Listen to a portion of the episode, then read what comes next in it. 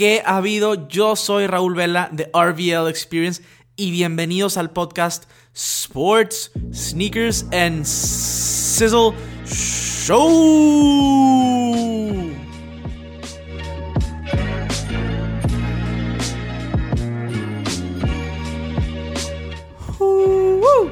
¿Cómo están todos? Bienvenidos a un episodio nuevo. Este episodio es un episodio súper especial para mí. Es el episodio 50. La verdad es que decirlo me impresiona y me llama la atención demasiado. 50 episodios. De verdad, gracias a todos. Eh, esto apenas comienza. Es un viaje largo y apenas va empezando, pero la verdad es que estoy muy agradecido con todos ustedes. Este, es, increíble decir que es el episodio número 50 de Sports, Sneakers and Sizzle. De verdad es que estoy sin palabras. Gracias a todos. Eh, espero que les esté gustando el contenido.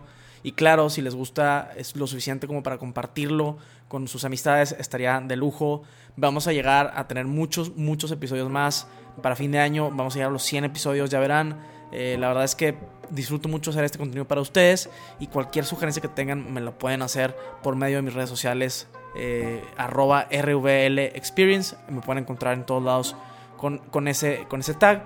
Pero, pero bueno, la verdad es que quería tomarme estos primeros minutos para, para mencionarles esto y, mencionarles mi emoción de que realmente eh, gracias a ustedes he podido llegar a 50 episodios con la, la constancia de estar sacando contenido semanal y, y, me han llegado mensajes por medio de Instagram, por ejemplo, de que, de que el podcast les gusta y de que creen que es un gran trabajo. Entonces es el tipo de cosas que a mí me, me alienta a seguir adelante y es por eso que estamos en, en, 50 episodios. Entonces se los agradezco bastante, la verdad.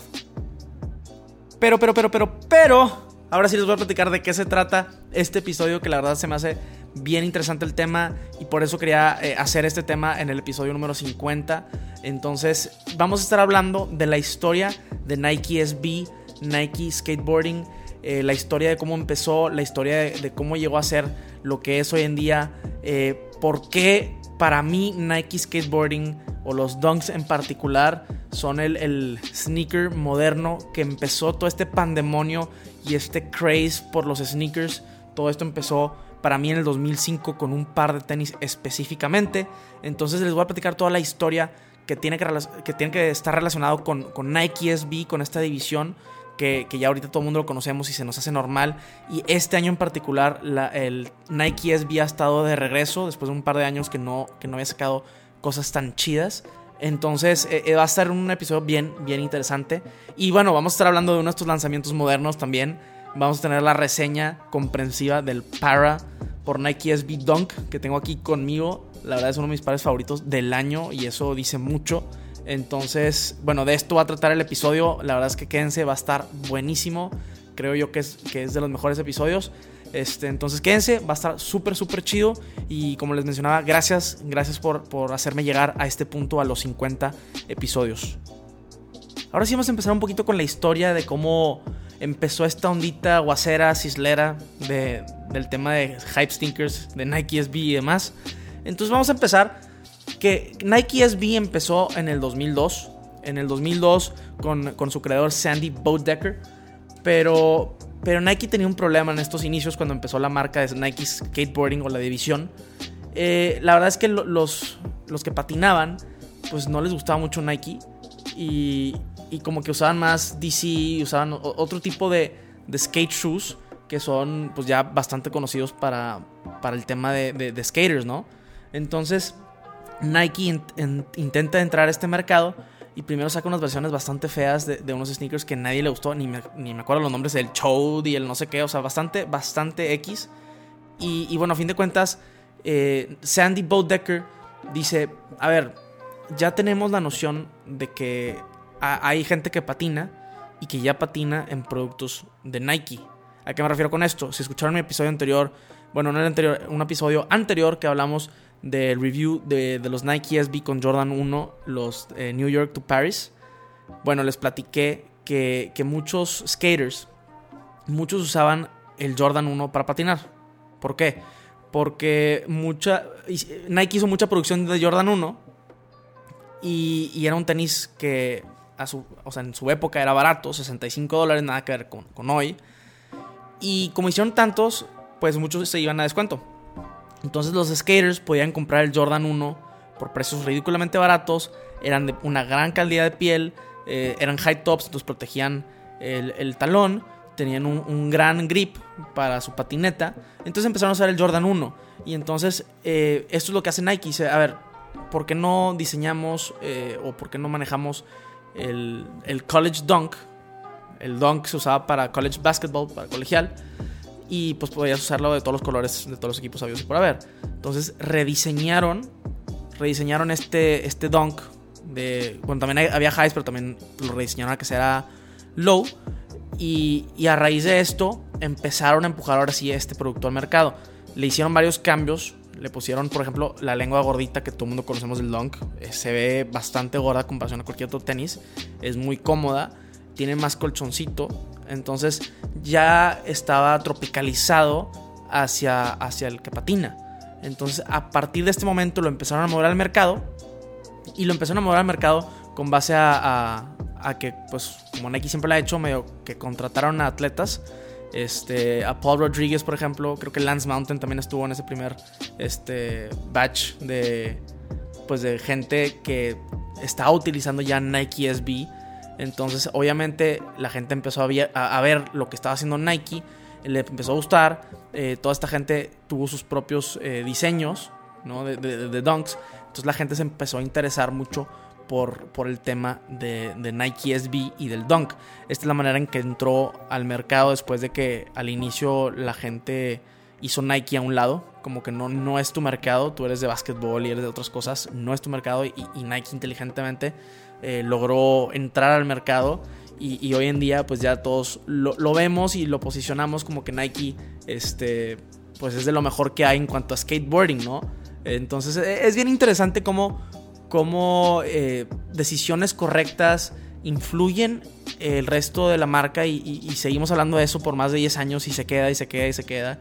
Y pues bueno, como saben el, el SB Dunk es de lo más popular, inclusive para mucha gente hay ciertos dunks que son sus, santos griales, más que muchos otros sneakers, como que fue de los primeros que realmente eh, obtuvo este, esta onda de santo grial, de que un colorway era un santo grial contra, contra otro, ¿no? Entonces es por eso que, así se manejaba. Realmente también con los dunks eh, se llega a, convertir en así de los primeros sneakers que empezaron a colaborar eh, el modelo con diferentes tiendas, por ejemplo. Está el Dunk de, de New York. Está el Dunk con Supreme, cuando Supreme todavía no era tan, tan popular, por así decirlo. O sea, a grandes rasgos, el Dunk fue de los primeros, eh, pues de las primeras siluetas que realmente se, prestó para hacer este tipo de colaboraciones. Y es cuando la gente empezó a realmente tomar en cuenta esto y el sneaker hype moderno o lo que hoy en día se ha convertido en algo súper, súper popular que todo el mundo sabe qué es. Pues bueno, en esos tiempos eh, Nike SB o los Dunk eh, Low específicamente tenían, tenían esta onda de, de, hype, de, de un mercado que apenas estaba creciendo, de gente que, que realmente le gustaba coleccionar tenis. ¿Por qué? Porque antes, todavía mucha gente es así, pero antes la verdad es que los tenis los comprabas, te los acababas y comprabas otros. Los usabas, te los acababas y comprabas otros. Era poca la gente que era coleccionista o que compraba la mayoría de los tenis que pudiera conseguir. Y, a partir de esto es colección, ¿no? O sea, hay ciertos colorways. Está el, está el Supreme Dunk, está el, New York Dunk, está el Tiffany Dunk, por ejemplo. Este, está el Jedi Dunk. Hay varios más que se los voy a mencionar después. Pero hay muchos colorways diferentes que tienen su historia diferente y hacían de esto algo pues muy, muy coleccionable, ¿no? Es una misma silueta con diferentes estilos, diferentes maneras de, hacerse y, bueno, pues esto, esto crea pues este tema de, coleccionista, de edición limitada. La verdad es que eh, es bien, es bien fácil para alguien que es coleccionista. O sea, a mí me gusta coleccionar muchas cosas, eh, de todo. Coleccionaba hasta los vasos cuando iba al Estadio Tigres y semifinal y final y pues, clásico 119 y ahí los vas juntando y cosas tan sencillas que, te, que te agradan, ¿no? O sea, cualquier tipo de cosa limitada o, comprabas un, o sea, todas las películas, los, los DVDs de, todas las series, todas las sagas, este, Harry Potter, Star Wars, ediciones especiales, limitadas. Todo esto llama, a, mí me llama mucho la atención. Y, en los tenis pasa algo muy similar. Y con los dunks realmente estuvo pasando. Estuvo pasando esto. Entonces creo yo que, es por eso que la gente realmente empezó a, notarlo. Y empezó a. Pues a entrarle a este tema de, los tenis, ¿no? Muchas de estas colaboraciones también tenían que ver con, con, las, con ciudades o con, o con países o con días que conmemoran algo. Entonces eh, a la gente le interesaba bastante. Como por ejemplo, les voy a mencionar otros tipos de dunks que había. Eh, les mencioné los Tiffany Dunks, que son de los mejores que hay. Este, pero por ejemplo, estaban los, los dunks de París, los dunks de Londres que tenían eh, el, río, Thames. Este, en el dunk era como gris, con blanco. Y la gente de Londres se sentía identificada con este dunk, que es el dunk de Londres. O sea, es, es mi ciudad, es mío, tengo que tenerlo, ¿no? Entonces también esto causaba este furor. Eh, por ejemplo, hay dunks del 5 de mayo, o al menos así lo, manejaron, pero eran colores pues mexicanos, ¿no? Este, el dunk del Día de los Muertos, que está increíble, de hecho me encantaría tenerlo en la colección, pero no lo tengo. Pero ese tipo de cosas que, une a un pueblo, une a, una ciudad, entonces obviamente todo el mundo quería este, tratar de ir por ellos, ¿no? Lo vimos hace poquito con la colección de Nike On Air. Que, por ejemplo, yo vi muchas fotografías de, coreanos que estaban utilizando el Nike, el, Air Max 97, el Neon Soul. Eh, muchos los, usan y los he visto y, se siente como que es parte de ellos, ¿no? Es parte de su ciudad, es parte de su cultura y lo están expresando en sus sneakers, que como lo he mencionado siempre, la expresión es lo más importante en, en cuanto al tema de los tenis.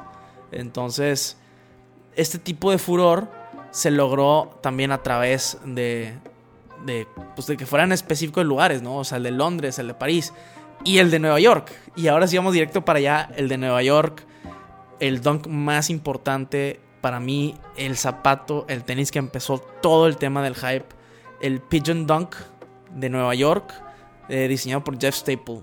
La verdad es que seguramente lo han visto antes, es un dunk color gris, diferentes tipos de grises y tiene una, una paloma en el talón, el Pigeon Dunk, por eso se le llama así. Entonces, bueno, e, este Dunk se lanzó el 22 de febrero del 2005. Este fue el Dunk que creó pandemonio, que, que creó cosas ridículas en este mundo de los sneakers. Y de hecho fue de los lanzamientos que puso el tema de sneakers en el mapa. La verdad es que como yo lo digo, creo que ahí es el, comienzo del hype moderno en cuanto a sneakers. Este, este par de tenis se lanzó el 22 de febrero del 2005.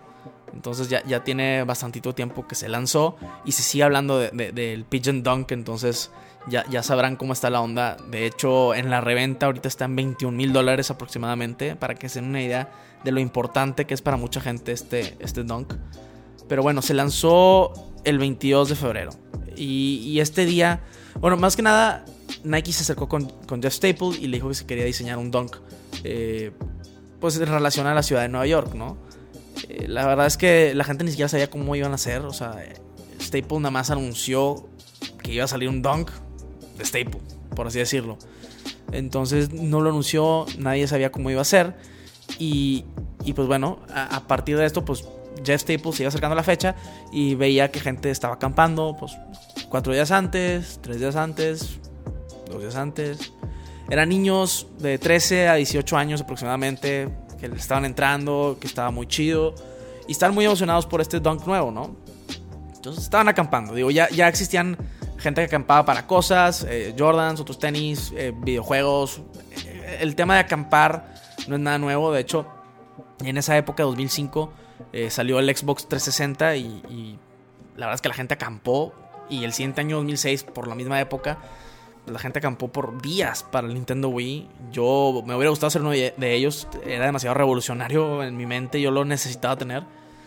Este, sí lo obtuve, sí lo obtuve el día 19 de noviembre del 2006. La verdad es que me estoy viendo un poquito, pero lo obtuve con el Zelda Twilight Princess. Todavía me acuerdo, estuvo increíble. Todavía es, de mis juegos favoritos. Es de los juegos con los que más me he hypeado en toda mi vida, creo yo. Pero, pero bueno, la misma idea. Sí se usaba, entonces no, era nada nuevo. Pero, pero para tenis, como que ya a grande escala, la gente se empezó a, enterar, ¿no? Y, Jeff Staple menciona que, que, el día que llegó para la venta, empezó a ver así a, malandros, realmente a malandros con cuchillos, combates, como que en las esquinas de la calle, como que esperando a que, a que el niño comprara, o el joven adolescente comprara el par de tenis y asustarlo para que le diera su par de tenis, ¿no? Entonces empezó a haber ese tipo de problemas y, se crearon demasiados problemas con base a este lanzamiento. La verdad es que está bien, bien denso.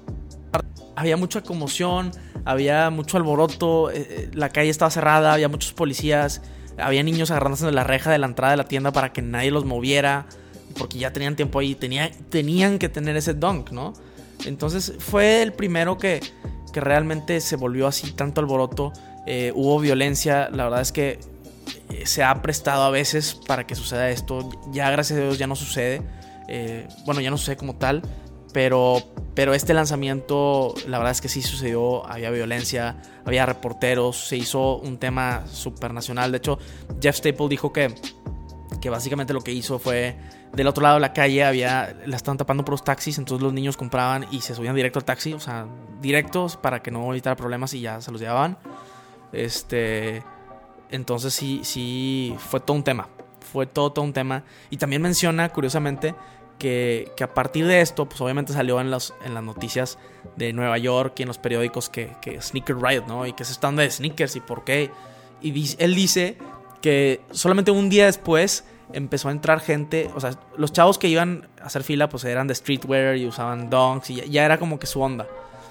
Pero que el siguiente día entraba, entraba gente de Wall Street, trajeados, como que él notaba que era otro tipo de mercado y, venían buscando donks, ¿no? Venían buscando tenis, de que, oye, ¿qué, se está dando de sneakers? Tengo que tener, tengo que invertir, tengo que... Entonces ahí empezó a cambiar la percepción de la gente a, cuanto que sneakers es algo este, económicamente viable, eh, que la gente se vuelve loca por ellos. Entonces, la verdad es que este pandemonio de febrero 22 del 2005, el Pigeon Dunk, eh, sí, bueno, sí afectó afectó mucho, mucho, mucho el tema de los sneakers. Y por bastantitos años después, como que el hype medio que murió eh, en cuanto a dunks. O sea, había lanzamientos, pero ya no era el mismo hype. Porque en sus inicios, como les mencionaba, fue de los primeros que fueron así como colaboraciones puras de, que todo el mundo lo quería. Por eso era bien interesante y bien importante ver cómo lo manejaba la gente con diferentes tiendas, diferentes colaboraciones. Y es por eso que eran considerados como santos griales, porque era una colaboración con una tienda y se acabó. Entonces, bueno, a raíz de esto pasa el tiempo y, empieza a cambiar el, mercado de sneakers. Y como les he mencionado ya varias veces, este año eh, Nike SB la ha estado metiendo al regreso. Eh, bueno, entre el año pasado y este. Creo yo que, que, está de regreso un poco el hype por Nike SB. Porque ha habido varios lanzamientos como el Jordan 1 New York to Paris o el LA to Chicago, o sea, el LA to Chicago, ese pack se me hace lo mejor que ha sacado Jordan este año, deja tu Jordan, entonces Nike SB está, está con eso. Eh, Nike SB también sacó los Eric Custom Low, eh, el UNC que tuvo mucho furor. Y, y bueno, también ha sacado en la colaboración de Parra con Nike SB. Por fin, por fin llegamos a la reseña del par de tenis. Quería darles todo el background, toda la historia. Este episodio es un poco largo, pero, pero vale, vale, la pena, la verdad es que está bien interesante todo lo que, lo que ha sucedido con base a esto, ¿no? Entonces, entonces, Isleros, llegamos a la colaboración esta de Parra con Nike SB. Parra ya ha colaborado con Nike, tiene un Air Max 1 que es increíble, está súper, súper, súper, súper fuego, está muy chido. Y, y bueno, tuvo mucho furor este par de tenis. Hubo otro modelo, el Spiridon, también con Parra, no tuvo tanto furor. O sea, el Air Max 1 estaba increíble, el par de tenis. Y, pero bueno, lo, tenía los mismos colores de Parra, colaboró eh, con Nike. Bueno, esto estamos hablando del año pasado. Y, y este año, eh, Parra colabora con, con Nike SB y saca un par de Nike SB Dunk Low y un par de Nike SB Blazer GT Low también. Claro que como a través de todo este podcast les he, mencionado que el Dunk es lo popular. Claro que el Blazer también es popular, pero, pero no al nivel del Dunk. O sea, el Dunk es muy coleccionable, como siempre. Eh, tiene, tiene esa historia detrás y por eso es bien importante que, les explicara esta historia. ¿Por qué? Porque yo puedo decir, es que se ven iguales el blazer y el dunk, porque tienen el, mismo diseño, pero a través de todo lo que les platiqué, pueden darse cuenta de que, pues bueno, e, el, el dunk es el importante, ¿no? Y es el coleccionable. Y de hecho, o sea, así de tan cañón está este par de tenis. Yo creo que este dunk eh, con Parra va a ser recordado como los mejores dunks junto con el Pigeon, junto con el Tiffany. Eh, creo que a, través de, los años va a subir de precio exponencialmente. Eh, el único problema que tienes este par de tenis es que es blanco. Es, es blanco y es un problema y a la vez no, porque se ve limpio, se ve shiny, se ve clean, se ve... Uh, se ve muy, muy cislero, me encanta. Es de mis pares favoritos del año, como les mencioné. Me, urgía conseguir este par de tenis. Y bueno, este modelo lo, pude obtener. También para mí era importante obtenerlo porque cuando yo, eh, cuando yo estaba adolescente y todo, me, gustaba usar a mí a Dunks. O sea, era lo que me gustaba usar. Claro que yo no tenía los más hypeados ni nada por el estilo, pero me gustaba el estilo del, del dunk más chunky son. Este, me encantaba la lengüeta. O sea, me, gustaba mucho el modelo y es lo que usaba. La verdad es que yo compraba en, skate shops mi, ropa, mis tenis, como que era mi onda y me gustaba.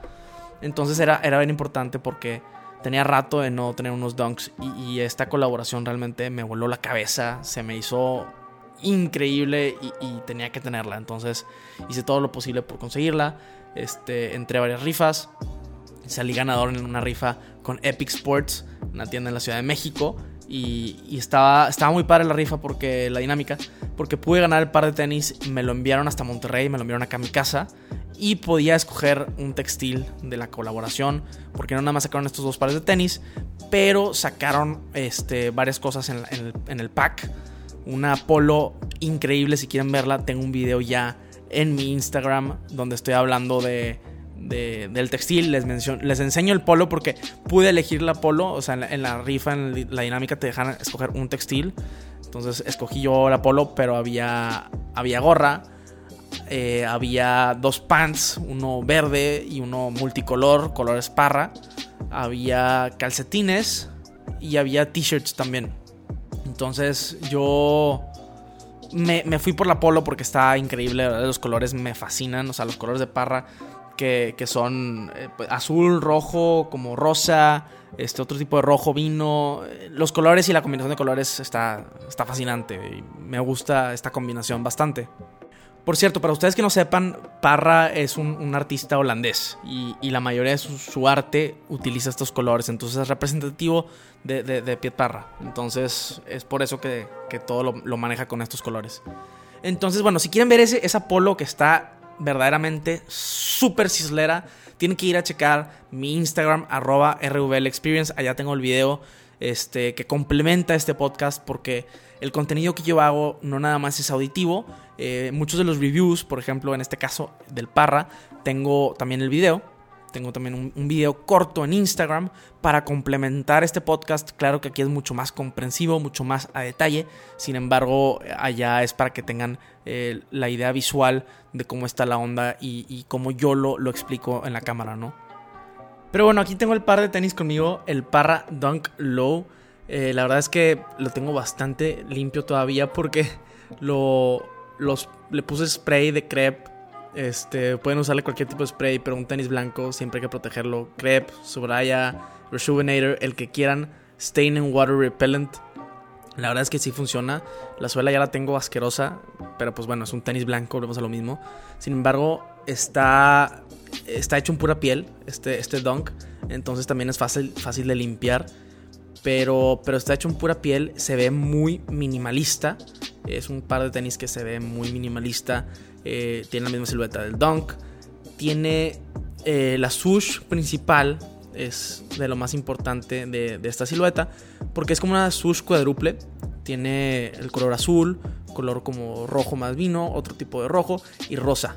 La swoosh rosa, que es la última, tiene un material como de alfombra tiene un material como así como de alfombrita, entonces está, está rico al tacto.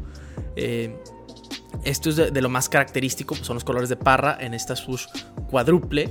Eh, en la parte casi llegando al toe box, eh, tiene un mini swoosh en color azul. La verdad es que a todo mundo nos encanta la mini sush, aunque no lo digan. A mí me volvió loco esta mini sush, se ve muy muy bien. Y, bueno, el toe box también es de una piel eh, blanca. Eh, en, por ejemplo, en mi pie, en el zapato derecho, tiene una piel sumamente suave. Eh, se ve, se nota. Y curiosamente, en el pie izquierdo no tiene esta misma piel. Tiene una buena piel, pero no es esta piel. Seguramente hubo un error aquí de, producción. Que, que, me pusieron mejor piel en un par de tenis. Porque yo vi varios reviews. Y, y la piel tradicional que viene es como el que tengo en el lado izquierdo, ¿no? Entonces, bueno, a fin de, o sea, grandes rasgos más bien, la piel que emplean para este par de tenis es bastante buena, pero, pero hasta, en este caso es mejor la de mi zapato derecho que en el izquierdo. Eh, volvemos a, los componentes del par de tenis. Tenemos las laces, las agujetas gordas en, en blanco eh, los tips tienen los mismos colores de parra y dice parra, que llama bastante la atención. No nada más viene con estas eh, agujetas, con estos cordones, tiene también unas de multicolor, este color que les menciono que viene en la sush. Que todavía no decido ponérselos, pero creo que sí se los voy a poner pronto. La verdad es que, creo que, que va a cambiar mucho de cómo se ve el tenis. No se va a ver tan limpio o minimalista, pero se va a ver increíble. La otra es que le deje las blancas, se ensucian un poco, las lavo y demás, y ahí ya les, les meto las otras. Este, bueno, en la parte de atrás, eh, donde generalmente dice Nike, en el pie izquierdo dice SB con estos colores de Parra. Y en el pie derecho dice eh, Parra, la firma de Parra, para saber que es una colaboración con Parra. Este, entonces, toda la parte de afuera del tenis, como les mencionó, es muy minimalista. Se me olvidó mencionar la suela. La suela es muy parecida al Jordan 1, muy tradicional. Sin embargo, esta está modificada a que tenga un mejor grip en la patineta en lugar de en las canchas. Pero pues es una suela tradicional, todo el mundo sabe cómo es, ¿no? Eh, les menciono que por fuera es un tenis sumamente minimalista, pero, pero se ve increíble. Y de lo más importante del, del tenis es pues, la lengüeta y la parte de adentro del tenis. Entonces la, lengua es la lengua, gorda, como les mencionaba. Dice parra con sus colores en la parte enfrente. Y por la parte de adentro del tenis, este, que rara, rara vez la gente lo ve, pero es lo más interesante de este tenis. Viene un, patrón multicolor con estos colores de parra en todo el tenis. Toda la línea de donde pones eh, el pie, todo la, la digo, toda la, la plantilla, perdón toda la lengüeta, todo viene cubierto en este patrón multicolor que de hecho sale un poquito, o sea, la parte de adentro sale un poquito el tenis, entonces se me alcanza a ver en, la parte eh, superior de, donde, de donde pones el pie, ¿no? Se alcanza a ver, entonces como que se sabe que está ahí, pero realmente no se ve. Y es de lo más interesante que tiene, que tiene este par de tenis. Este, esta combinación, este patrón se me hace increíble. Eh, por dentro también dice Nike SB, un tag. O sea, por fuera dice Parra y por dentro dice Nike SB. Entonces, sinceramente, eh, no sé a ustedes, pero para mí, o sea, de verdad me voló la cabeza. Está increíble. Y es algo que, que tenía que tener. Entonces, claro, por ser algo minimalista, eh, pues va a ser difícil mantenerlo. Pero, pero bueno, a grandes rasgos, este es, este es el sneaker. Este, también el precio, o sea, estamos hablando que Nike SB, una colaboración tan importante como esta, era solo de 100 dólares a retail y lo pude conseguir a retail, entonces estoy súper emocionado. Pero, pero 100 dólares, estamos hablando de que ya no se ve algún otro tenis que salga por este, por este precio, o sea, especialmente una colaboración tan importante.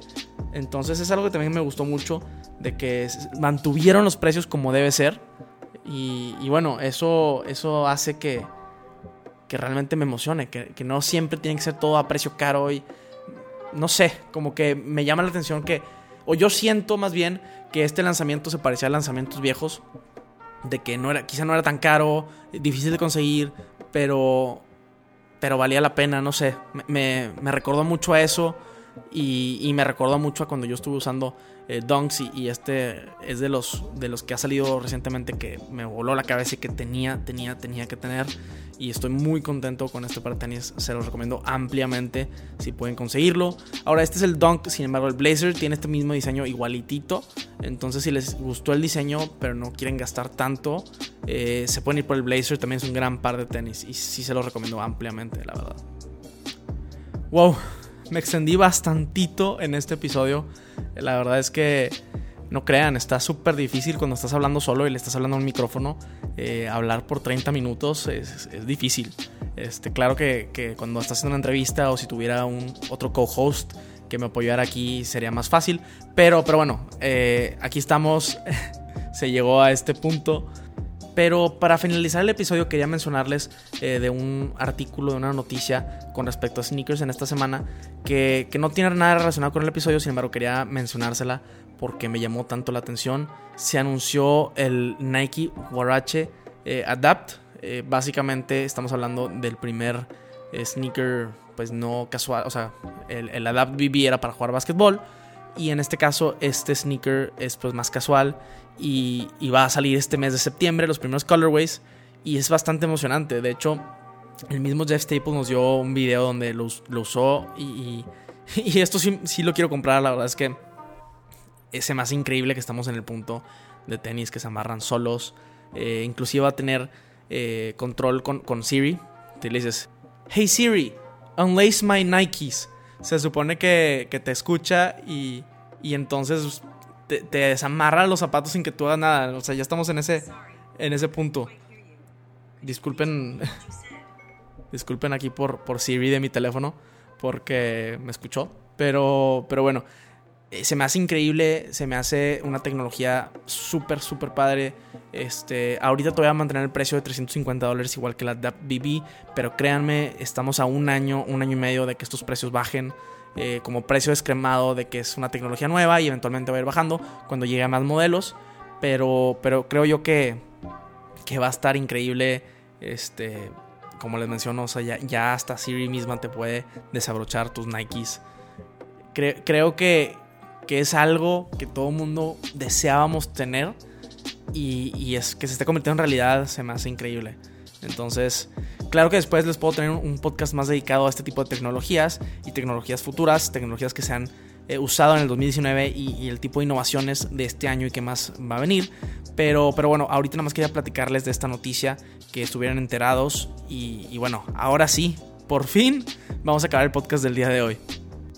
Cisleros, yo sé que estuvo un poco largo este episodio, pero, pero a fin de cuentas creo que es un episodio que vale mucho, mucho la pena. Este, toda la historia de, de, los Nike SBs, cómo llegó a ser tan popular, cómo fue el inicio del hype que conocemos el día de hoy en cuanto a en cuanto a tenis en general, no nada más las colaboraciones más cañonas, pero el hype, cómo está creciendo esta cultura, se me hace bien importante platicarlo. Entonces, eh, sí, sí, creo que es un episodio que vale mucho la pena. Espero que lo hayan disfrutado y si lo disfrutan, por favor, compártanlo con sus amistades. Eh, busquen, búsquenme en redes sociales si tienen alguna duda. Allá tengo un video que acompaña el, review del Parra. Este, también en las notas, si me están escuchando en Apple o en Spotify, las notas eh, dicen ahí también eh, mis redes sociales para que, para que puedan encontrarme.